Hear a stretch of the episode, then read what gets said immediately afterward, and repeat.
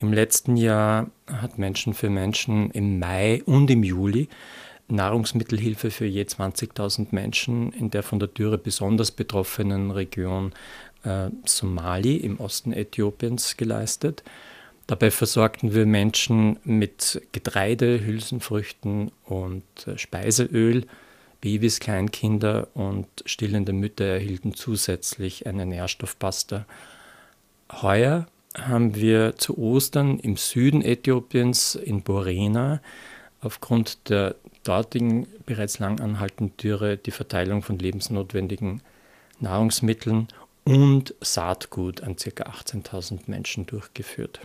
So hilft Menschen für Menschen Österreich in akuten Krisenfällen. Wie die langfristige Unterstützung der äthiopischen Bevölkerung aussieht, erzählt Gerhard Zwettler vom Menschen für Menschen Vorstand uns jetzt. Wir verteilen zum einen Saatgut, das ist entweder Mais oder Getreide zur langfristigen Ernährung der Bevölkerung und bauen Tiefbohrbrunnen zur nachhaltigen Wasserversorgung.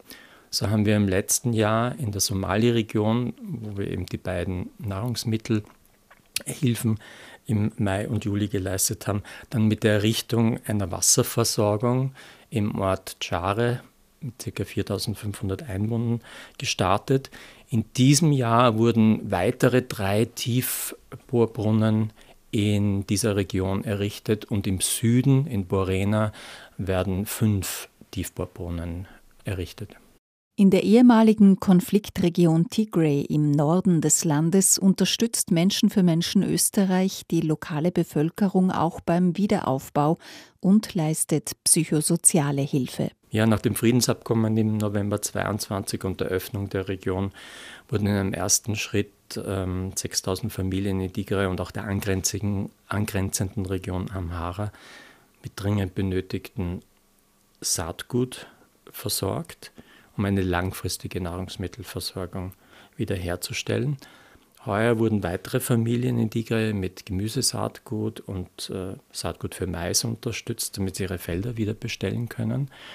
Und darüber hinaus wurde mit dem Wiederaufbau von zerstörten Schulen und auch der Ausstattung von Krankenhäusern und Gesundheitseinrichtungen begonnen, sowie erstmals für Menschen für Menschen mit äh, psychosozialer Unterstützung für vom Krieg traumatisierte Personen, insbesondere Kinder und Frauen.